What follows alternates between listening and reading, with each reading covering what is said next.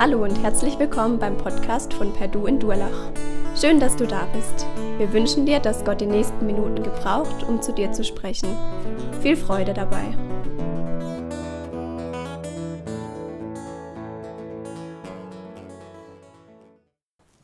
Wir haben einen richtig alten Song gehört.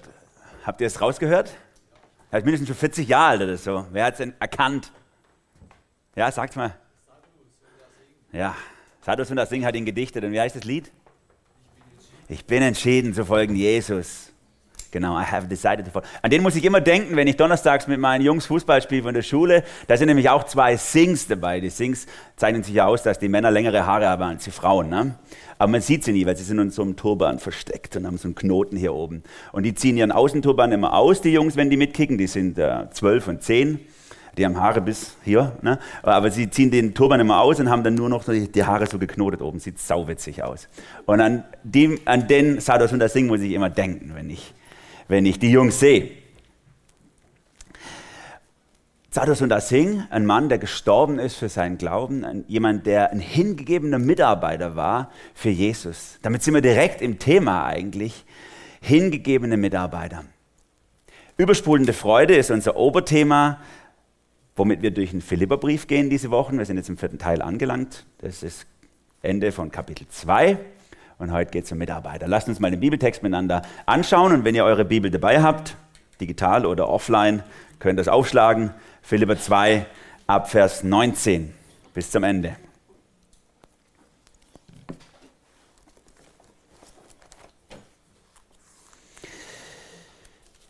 Übrigens hoffe ich im Vertrauen auf den Herrn Jesus, Timotheus schon bald zu euch schicken zu können, schreibt Paulus. Das wird nicht nur euch neuen Mut geben, sondern auch mir, weil ich durch ihn erfahren werde, wie es um euch steht. Ich habe nämlich keinen, der in allem so mit mir übereinstimmt und der sich, wenn er zu euch kommt, so aufrichtig um eure Belange kümmern wird wie er.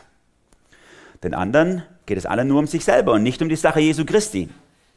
Ihr wisst ja selbst, was für ein bewährter Mitarbeiter Timotheus ist. Wie ein Sohn an der Seite seines Vaters, so hat er mit mir zusammen dem Evangelium gedient. Ihn also hoffe ich so bald wie möglich zu euch zu schicken.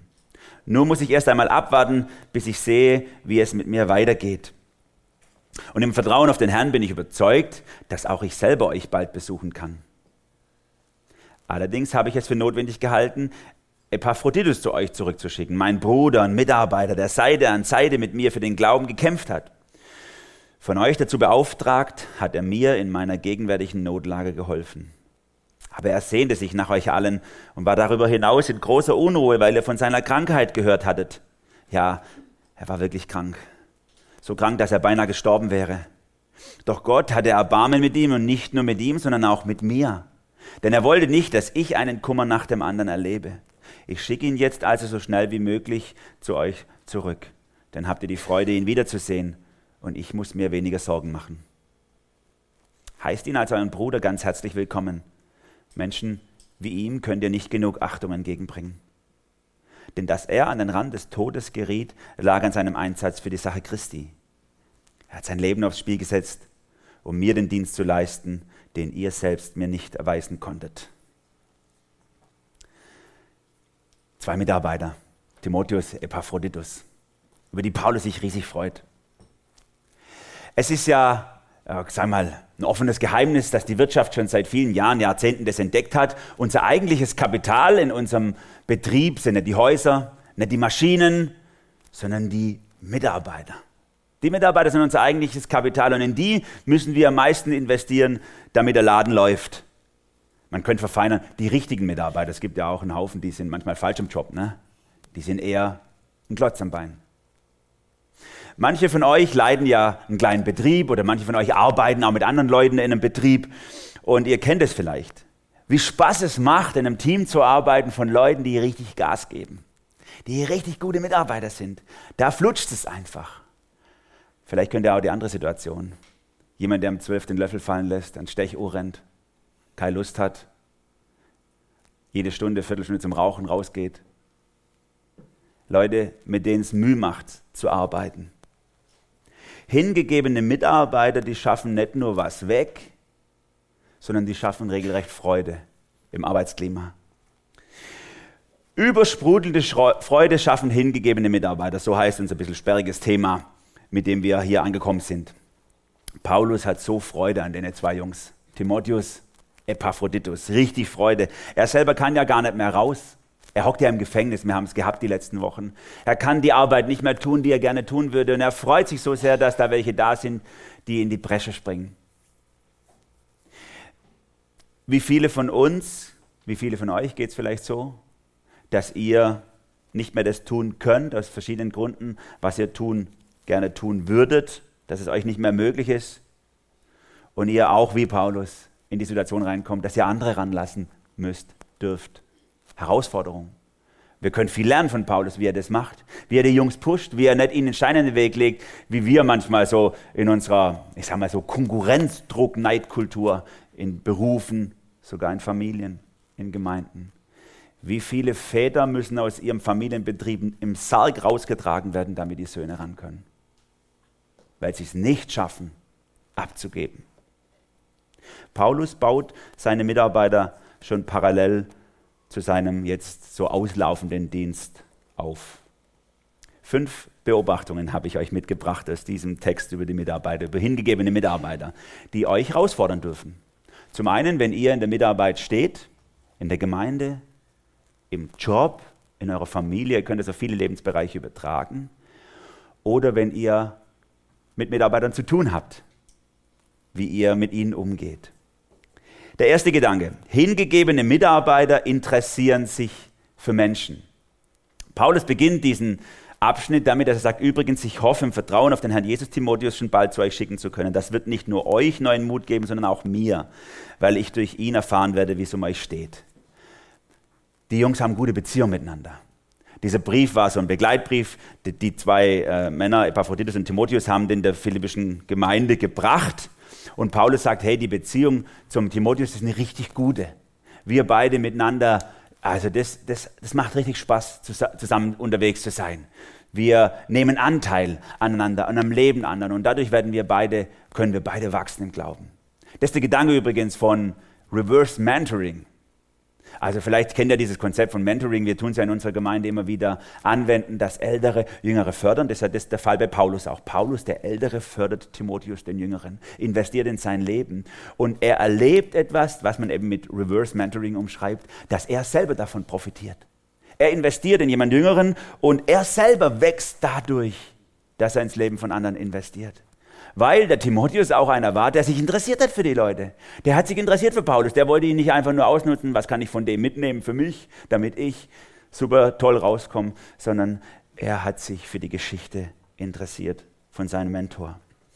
Und so schreibt Paulus, Vers 22, ihr wisst ja selber, was für ein bewährter Mitarbeiter Timotheus ist. Wie ein Sohn an der Seite seines Vaters, so hat er mit mir zusammen dem Evangelium gedient.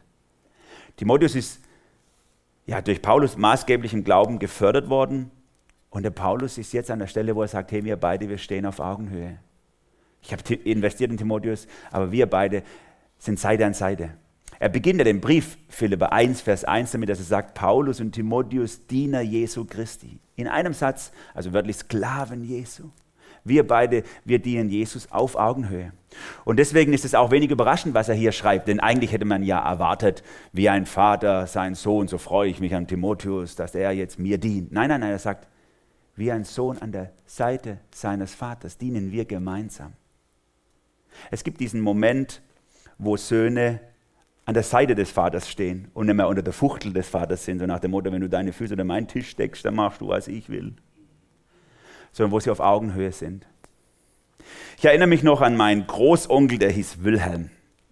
Als ich Teenie geworden bin, ist er gestorben. Also ich habe nur so schwache Erinnerungen. Aber eine Erinnerung ist, ich als fünfjähriger Knirps bei ihm zu Hause und äh, er sagt so, Bur, holen wir mal den Schuhlöffel. Also, ich hoffe, die meisten von euch können ein bisschen Dialekt verstehen, gell? Und wenn ich dann den Schuhlöffel geholt habe und dann hat er mich so auf den Kopf getätschelt und gesagt, oh, du bist mein Knecht. Du bist mein Knecht, ne? Die kann man bis Häuse. Also dir kann man einen Auftrag geben. Das war natürlich klasse als Fünfjähriger, wenn er das heute machen würde, fände ich es jetzt nicht so cool, sage ich mal. Ne? Also er lebt ja nicht mehr. Aber manchmal gehen ja ähm, Väter mit ihren Söhnen auch noch im Alter so um. Es ist toll, wenn wir einen Auftrag, wenn wir treu sind und man uns einen Auftrag erteilen kann. Klasse. Aber mehr noch ist natürlich, was Paulus hier macht. Dass er sagt, Seide an Seide. Ihr Väter, ihr Mütter, Seide an Seide mit euren erwachsen werdenden Kindern. Ich sag's mal nur aus meinem Erleben. Mich hat es immer wieder geschmerzt, dass mein Vater mich mit 30 noch Bur genannt hat. Bur, komm mal daher. Ne? Es war natürlich liebevoll gemeint von ihm, gar nicht böse oder so. Aber es hat das gezeigt, was eine Distanz war. Nicht auf Augenhöhe wahrgenommen. Ich möchte meine Kinder auf Augenhöhe wahrnehmen, wenn sie die Reife erreichen. Äh, in der Sicht der Eltern erreichen manche Kinder natürlich ihr Leben lang nie die Reife. Und bleibt immer der Bur oder das Mädle. Mein Knecht sagt Paulus, nein, sondern wir miteinander sind Knechte von Jesus, Seite an Seite. Und auch ihr, die ihr investiert, und das sind ja immer mehr aus unserer Gemeinde, die auch als Mentoren investieren in die jüngere Generation, habt es im Blick. Die Mentorenschaft wird sich verändern. Wenn euer Menti wächst, äh, euer, eure Menti wächst, dann werdet ihr irgendwann auf Augenhöhe sein und dann wird eine Freundschaft daraus wachsen dürfen, Seite an Seite. Und solche Leute sind so wertvoll für die Arbeit im Reich Gottes. Er schreibt hier über, in Vers 25 ähnliches über Epaphroditus. Allerdings habe ich es für notwendig gehalten, Epaphroditus zu euch zurückschicken, meinen Bruder und Mitarbeiter, der Seite an Seite mit mir für den Glauben gekämpft hat. Von euch dazu beauftragt hat er mir in meiner gegenwärtigen Notlage geholfen. Paulus, der Alte, der große Apostel und die junge Männer da, er hat sich gefreut an ihnen, so reife Mitarbeiter. Denen kann man eine schwere Mission anvertrauen, weil sie Interesse haben an mir, weil sie an meiner Seite stehen, weil ich ihnen wichtig bin und nicht irgendeine Nummer oder irgendein FSJ, was sie ableisten, damit sie in ihre Karriere weiterkommen. Herausforderung für uns. Wenn du dich mehr für deine Bildschirme, deine Kennzahlen oder für, als für deine Mitarbeiter interessiert oder mehr, ich sage mal, anderer Kontext, für deinen sauberen Haushalt und die guten Noten, die die Kinder heimbringen, wenn das wichtiger ist als der Mensch, dann darf das eine Herausforderung für dich sein, den Mensch zu sehen in deinem Mitarbeiter, den Mensch zu sehen in deiner Tochter, in deinem Sohn, in, äh, hier im Jugendkreis oder wo auch immer ihr Leitungsverantwortung habt. Nehmt den richtigen Blick ein. Paulus tut's. Zweite Beobachtung. Hingegebene Mitarbeiter geht zum Jesus, sagt Paulus hier. Habt ihr gewusst, Erich ist unser bester Mitarbeiter in der Gemeinde? Also ich meine jetzt nicht die Erichs, die hier rumrennen, gibt ja ein paar bei uns, sondern ich meine er, ich. Diese Erinnerung, das erinnert mich immer an Jesus und Johannes den Täufer, die Geschichte. Ne? Die, Johannes der Täufer hat einen Haufen Schüler und dann tritt auf einmal Jesus auf und alle rennen vom Johannes weg und rennen zu Jesus. Und dann sagen die, die da geblieben sind, hey, das ist doch gemein, du warst doch so klasse, warum rennen die jetzt Jesus nach? Und dann sagt er diesen entscheidenden Satz, er muss wachsen, ich muss abnehmen. Er muss wachsen, ich muss abnehmen. Er, ich, Erich ist der schönste Name eigentlich, den gibt's, oder? Erich ist unser bester Mitarbeiter. Und Paulus schreibt hier in Vers 20, ich habe nämlich keinen, der in allem so mit mir übereinstimmt und der sich, wenn er zu euch kommt, so aufrichtig um eure Belange kümmern wird wie er, also Timotheus. Den anderen geht es allen nur um sich selbst und nicht um die Sache Jesu Christi. Der Paulus sendet an die Gemeinde seinen besten Mitarbeiter der vollständig mit ihm übereinstimmt. Hier steht wörtlich das, das Wort Psyche, der halt so die gleiche psychische Verfassung hat. Man würde heute sagen, der Seelenverwandt. Jemand, der tickt genau wie ich auch tick. Ihm geht es nämlich nur um Jesus. Und Paulus, der gewichtet seine Mitarbeiter schon. Der sagt nicht so, ja, ihr gebt euch ja alle Mühe, passt schon. Sondern er sagt so, es gibt, das ist mein Bester, den ich habe. Denn warum? Nicht der schafft am meisten weg, der ist am schnellsten, der putzt am saubersten, der glotzt am härtesten. Nein, denn ihm geht es nur um die Sache Jesu. Das ist das Kriterium für die besten Mitarbeiter. Wie sind die Motive? Warum machen wir das, was wir machen? Und Paulus sagt, deswegen sind wir seelenverwandt, weil der Paulus war genauso ein Typ. Er schreibt gerade bei den Korinthern sehr viel über seine Motive. Er sagt, mir ging es doch nur darum, euch, 1. Korinther 10, euch aufzubauen, den anderen zu helfen. 1. Korinther 13, die Liebe sucht nicht des ihre, sondern der anderen. 1. Korinther 14 schreibt er darüber im Gottesdienst und in der Gemeinde soll es darum gehen, den anderen zu dienen, dass die vorwärts kommen, nicht dass ich was habe für mich selber.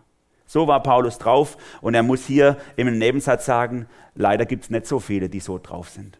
Aber der Timotheus, der ist so einer. Deswegen sind wir seelenverwandt. Dem geht es genauso, nur um Jesus.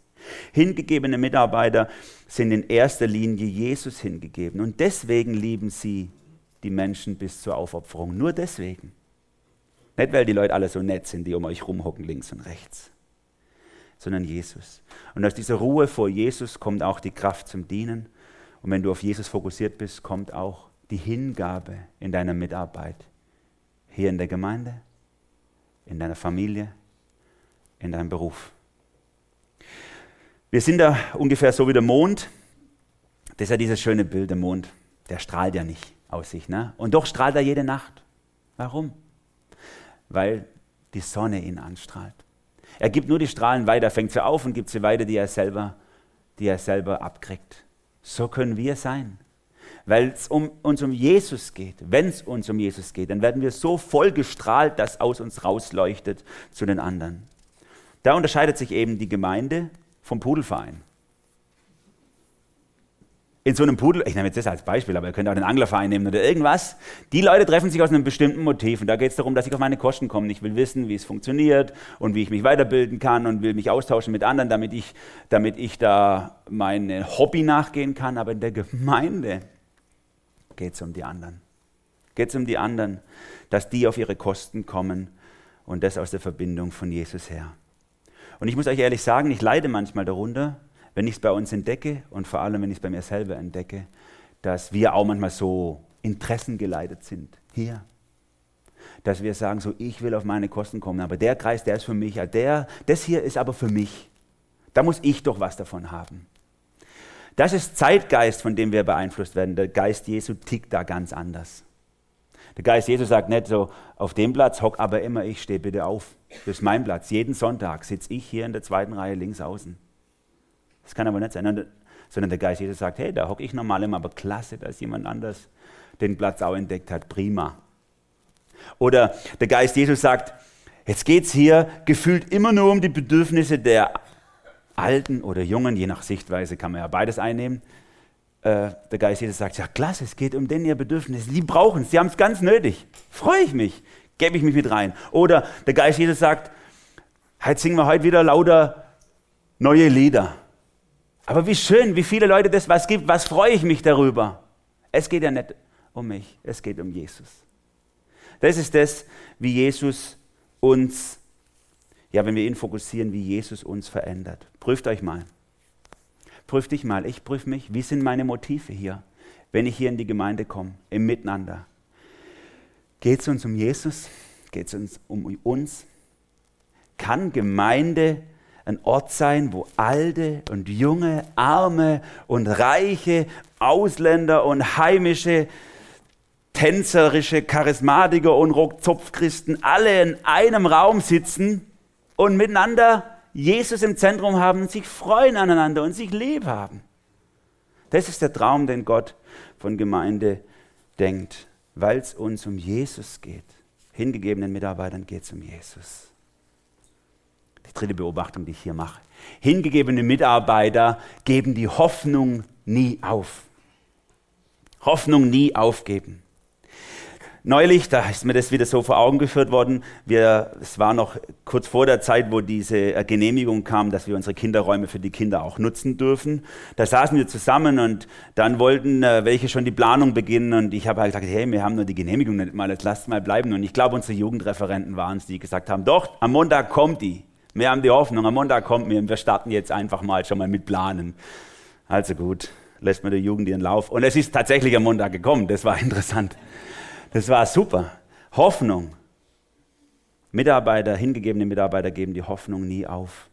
Paulus schreibt hier auch von Hoffnung. Übrigens, Vers 19, hoffe ich im Vertrauen auf den Herrn Jesus Timotheus bald zu euch schicken zu können. Oder in Vers 23, also hoffe ich, so bald wie möglich ihn zu euch zu schicken. Und Vers 24 von sich selber schreibt er, und im Vertrauen auf den Herrn Jesus bin ich überzeugt, dass auch ich selber euch bald besuchen kann. Paulus hofft Dinge, aber interessant die Formulierung, mit der er die Sachen hofft, die sind nicht normal. Er sagt nicht, ich hoffe, morgen wird schönes Wetter. Heute Mittag regnet es hoffentlich nicht. Sondern er sagt hier, und wörtlich, wenn ihr vielleicht eine bisschen genauere Bibelübersetzung habt, dann steht da drin, ich hoffe in Jesus Christus oder ich hoffe in Christus, ihn zu euch schicken zu können. Das ist die Verbindung, die er auch im griechischen Grundtext benutzt. Er hofft, hat eine Hoffnung in Jesus. Durch seine Verbindung mit Jesus gibt, kriegt seine Hoffnung eine ganz andere Qualität. Unsere Hoffnung wird von unserem Glauben beeinflusst von unserer Identität in Jesus. Ich hoffe nicht einfach nur, weil ich denke, ich kann das schon irgendwie schaukeln, ich kann die richtigen Leute schwätzen, dann passt es schon. Sondern ich hoffe, weil Jesus in mir lebt und er eben alles hinkriegt. Nicht, weil ich es hinkriege, sondern weil er alles hinkriegt. Deswegen kann ich Dinge hoffen und deswegen steigert sich die Hoffnung vielleicht sogar zu einer festen Zuversicht über Sachen, wo ich noch gar nicht sehe. Meine Hoffnung leitet sich von Jesus ab, durch die Wesensverbindung mit Jesus. Mein Lieber, meine Liebe, wenn die Teilnehmer deine Gruppe verlassen und es ist weniger werden, was gibt dir Hoffnung? Wenn du in einem Konflikt drin stehst, einen Streit hast mit jemand und du denkst, du kannst das nicht handeln, du kriegst es nicht auf die Reihe, was gibt dir Hoffnung? Wenn du entmutigt bist, gerade dir es dreckig geht, was gibt dir Hoffnung? Jesus kann dir Hoffnung geben für deine Situation. Jesus kann. Und deswegen gibt es für uns als hingegebene Mitarbeiter nur eins, wir werfen unser Vertrauen nicht weg, sondern wir werfen unser Vertrauen auf Jesus. Wir werfen unser Vertrauen auf Jesus, er wird es wohl machen. Er macht es gut mit unserem Leben und das kann eine feste Zuversicht geben. Hingegebene Mitarbeiter geben die Hoffnung nie auf, weil sie mit Jesus verbunden sind.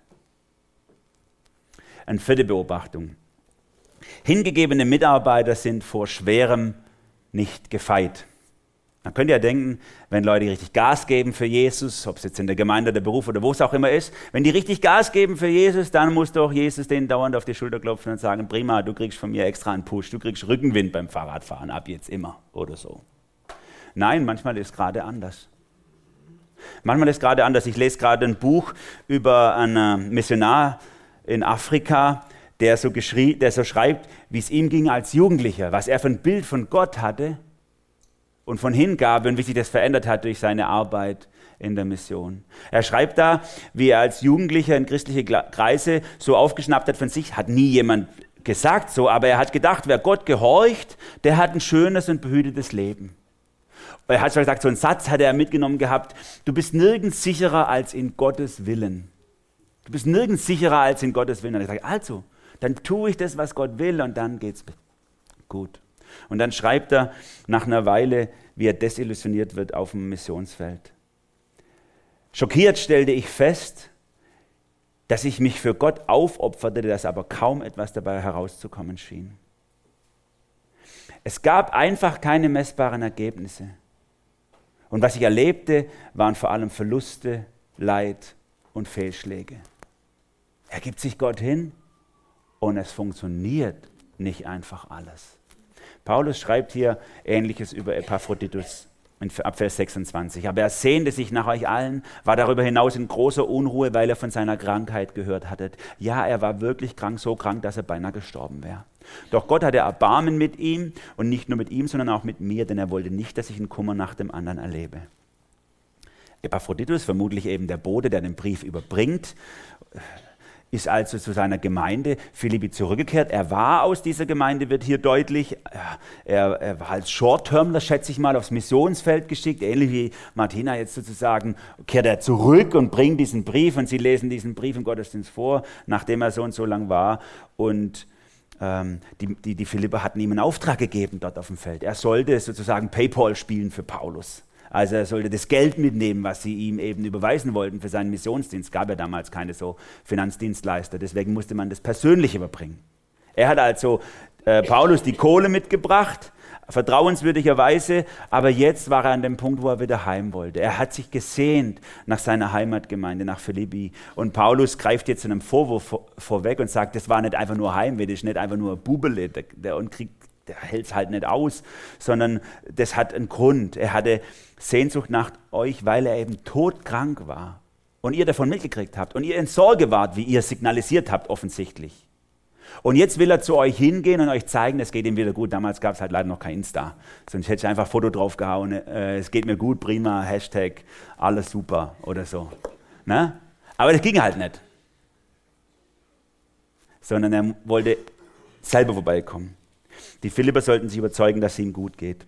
Scheinbar war dieser Epaphroditus ein sehr sensibler, ein sehr einfühlsamer Mensch.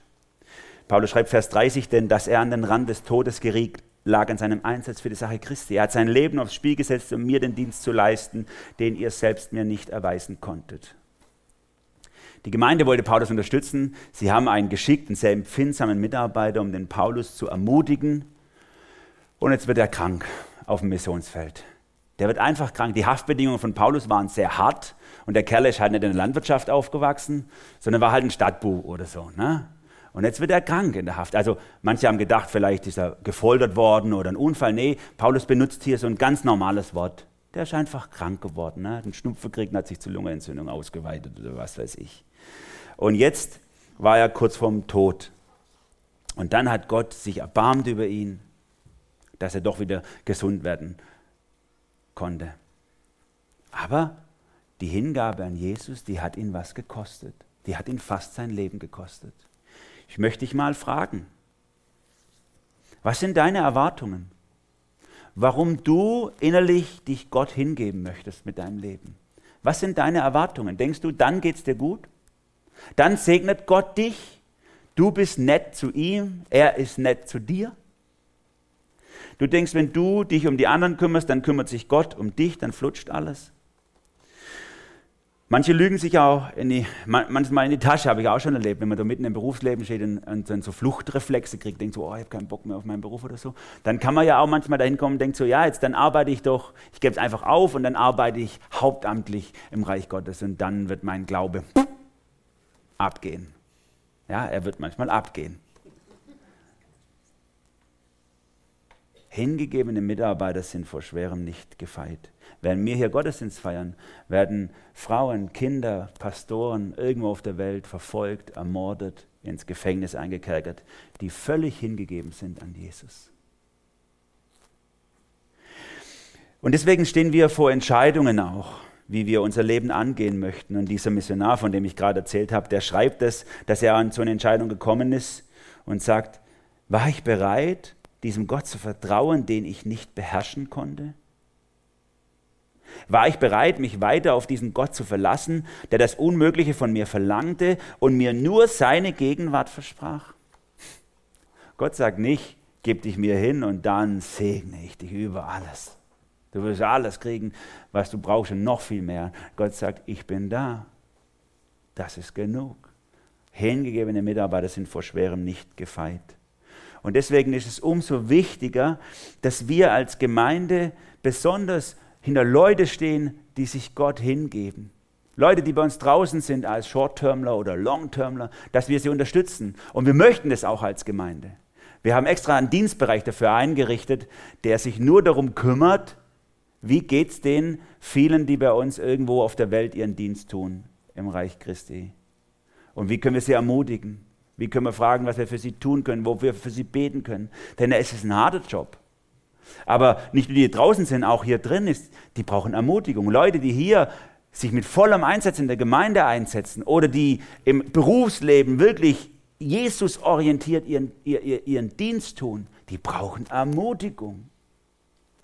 Und das ist der fünfte Gedanke, den Paulus hier äußert über die hingegebenen Mitarbeiter. Fünftens, hingegebene Mitarbeiter wollen wir wertschätzen wollen wir wertsetzen. Paulus schreibt hier Vers 28 über den Epaphroditus, ich schicke ihn jetzt also so schnell wie möglich zu euch zurück, dann habt ihr die Freude, ihn wiederzusehen und ich muss mir weniger Sorgen machen. Heißt ihn als euren Bruder ganz herzlich willkommen. Menschen wie ihm könnt ihr nicht genug Achtung entgegenbringen. Also es wird hier deutlich im gesamten Duktus von diesem Text, dass der Epaphroditus wohl das nicht gen genauso gemacht hat, wie die Gemeinde sich gedacht hat. Sie haben gedacht, er soll zwei Jahre gehen und er ist halt nach acht Monaten zurückgekehrt. Und da gibt es natürlich schon manche, die sagen, ja, Bübchen halt, der wird nie erwachsen oder so. Ne? Es war nicht so, wie sie es gedacht haben. Und Paulus will diesen Vorwürfen eben vorgreifen in dem, was er sagt. Er hat ein Ziel mit seinem Brief. Er will, dass die Gemeinde sich, sich wirklich freut darüber, dass er zurückkommt. Sagt, ihr sollt euch freuen, dass der zurückkommt. Und damit suggeriert er so, alle anderen Reaktionen wären jetzt unangemessen. Ne? Freut euch, der kommt. Klasse Typ, prima Kerle. Den kann man ja bis heute. Und zweitens will Paulus, dass er eine Sorge weniger hat. Er will nicht, dass Konflikte da irgendwie sind zwischen der Gemeinde und dem Epaphroditus, der jetzt zurückkehrt. Denn das ist ein toller Mitarbeiter und es ist eine tolle Gemeinde. Und es ist jetzt halt mal nicht alles so gelaufen, wie sie sich vorgestellt haben, weil das Leben halt so ist. Paulus lobt deswegen den Epaphroditus in besonderer Weise. Und man sieht es zum Beispiel leider im deutschen Text nicht so gut, aber im griechischen Grundtext sehr gut, wie sorgfältig er seine Worte wählt. Er benutzt im Griechischen nie das Wort, ich schicke ihn zurück zu euch. Ne? Im deutschen Text, hier zumindest in der Übersetzung, steht so. Aber im Griechischen steht es nicht, sondern da steht einfach, ich schicke ihn zu euch. Er hätte wirklich das Wort benutzen können, ich schicke ihn zurück jetzt, so nach dem Motto, so, ja, hat er nicht durchgehalten, jetzt zurück. Ne? Nein, ich schicke ihn zu euch, wie wenn er jetzt der ist, der ihnen einen Mitarbeiter sendet. Der klasse ist, den braucht ihr unbedingt für eure Gemeinde, der ist so prima. Und Paulus ist es wichtig, das zu betonen, es, er hat null Kritik an dem Mann. Auch wenn der seinen Dienst vorzeitig beendet, ihm ist wichtig, dass der geehrt wird von seiner Gemeinde für seinen Einsatz auf dem Missionsfeld. Ne? Nicht nach dem Motto, wie wir manchmal nichts gesagt, ist genug gelobt, der macht es äh, für Jesus und deswegen braucht er da auch kein Schulterklopfer dafür. Oder wie ich das manchmal so in meiner Kindheit gehört habe, ja, wenn du von den Menschen gelobt wirst, dann hast du deinen Lohn im Himmel schon verloren. Ne? Deswegen am besten gar nichts sagen dann kannst du meiste mitnehmen im Himmel. Also, das sind so menschliche, ich sage jetzt mal so menschliche Sachen, die wir uns da hinlegen. Nein, der Epaphroditus braucht es und verdient es und soll es kriegen. Sein Name heißt übersetzt der Liebenswerte. Also war wirklich auch so ein ganz lieber Kerle vermutlich. Und Paulus nennt ihn schon in Vers 25 mein Bruder, mein Mitarbeiter. Sei der und sei der. Er kriegt einen Ehrentitel auf einer gleichen Ebene wie Paulus, der große Apostel, wie Timotheus, der Gemeindeleiter jetzt also auch der Short-Termler. Gleiche Ebene. Wichtig, wie er sich hingibt.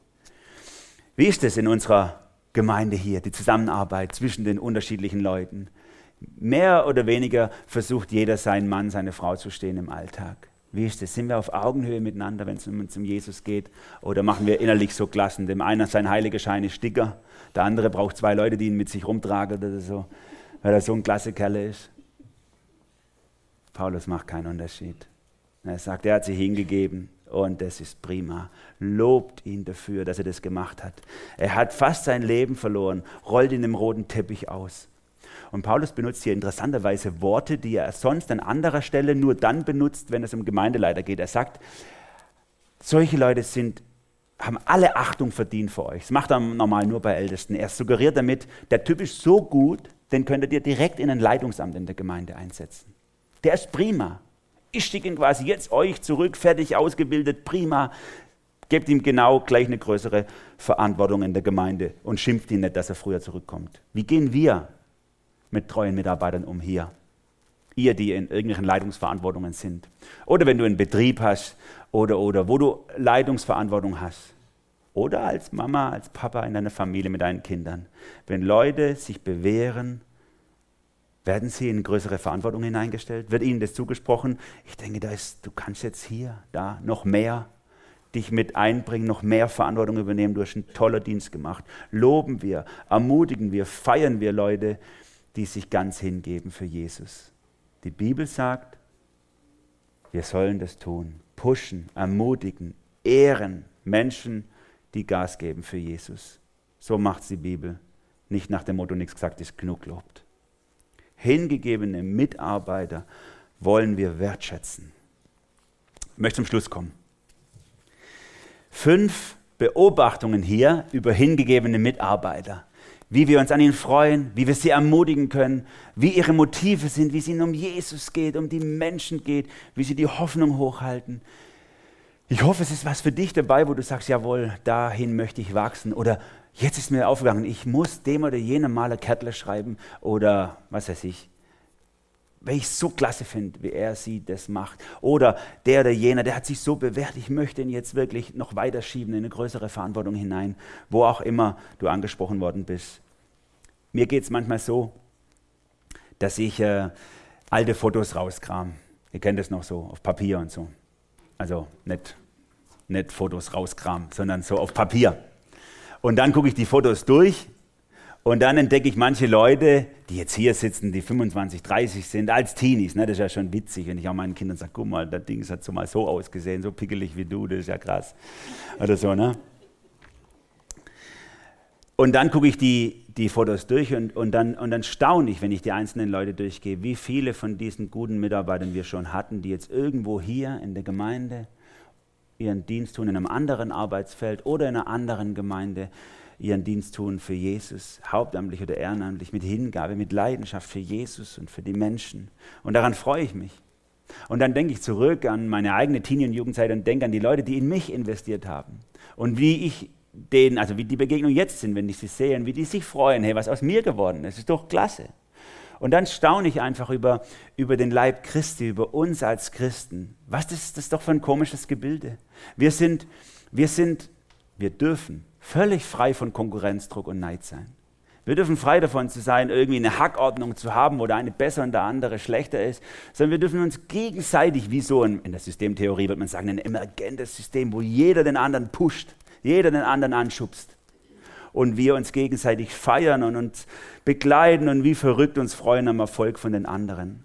Und dann denke ich, was wird es erst für eine Party im Himmel sein, wenn wir vor Gott stehen und er uns aufzeigt, was alles gewachsen ist durch das, dass wir uns ihm hingegeben haben und dass wir am letzten Endes merken, dass alle Hingabe letztlich auch von ihm kam. Und dann ihn einfach nur loben und preisen, dass wir für würdig erachtet worden sind, dass wir an seiner Seite dienen durften. Ich bin entschieden zu folgen Jesus. Niemals zurück, niemals zurück. Amen. Herr Jesus, wir möchten dir Danke sagen, dass wir für würdig geachtet werden, in deinem Reich zu dienen. Ach Jesus, was ist das für eine Gnade? Was ist es für eine Gnade, dass wir nicht nur unser Leben dahin plätschern lassen, wie so viele andere, Tag für Tag, und irgendwelchen Sachen nachjagen, die keinen Bestand haben, sondern dass, dass, ja, dass du uns mit reinnimmst in deinen großen Rettungsplan für diese Welt. Dass wir Seite an Seite mit dir mitarbeiten dürfen, deine Diener sein dürfen, du dich freust an uns und uns auch signalisierst. Nicht, dass alles dadurch einfacher wird, manchmal wird es schwerer. Aber was für eine Ehre, den großen Schöpfer von Himmel und Erde zur Hand gehen zu dürfen.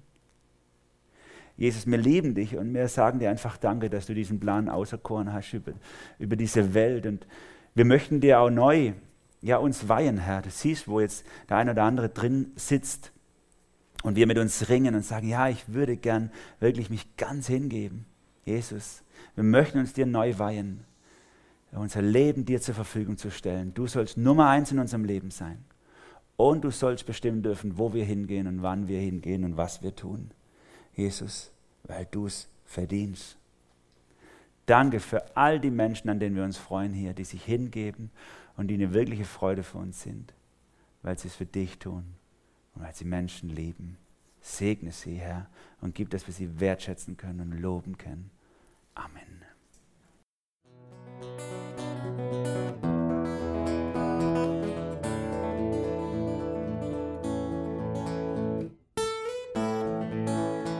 Wir hoffen, der Podcast hat dir weitergeholfen. Falls du noch Fragen hast, besuche gerne unsere Homepage unter www.per-du.church. Hier findest du alle wichtigen Infos zur Gemeinde und zum Glauben. Tschüss und bis zum nächsten Mal.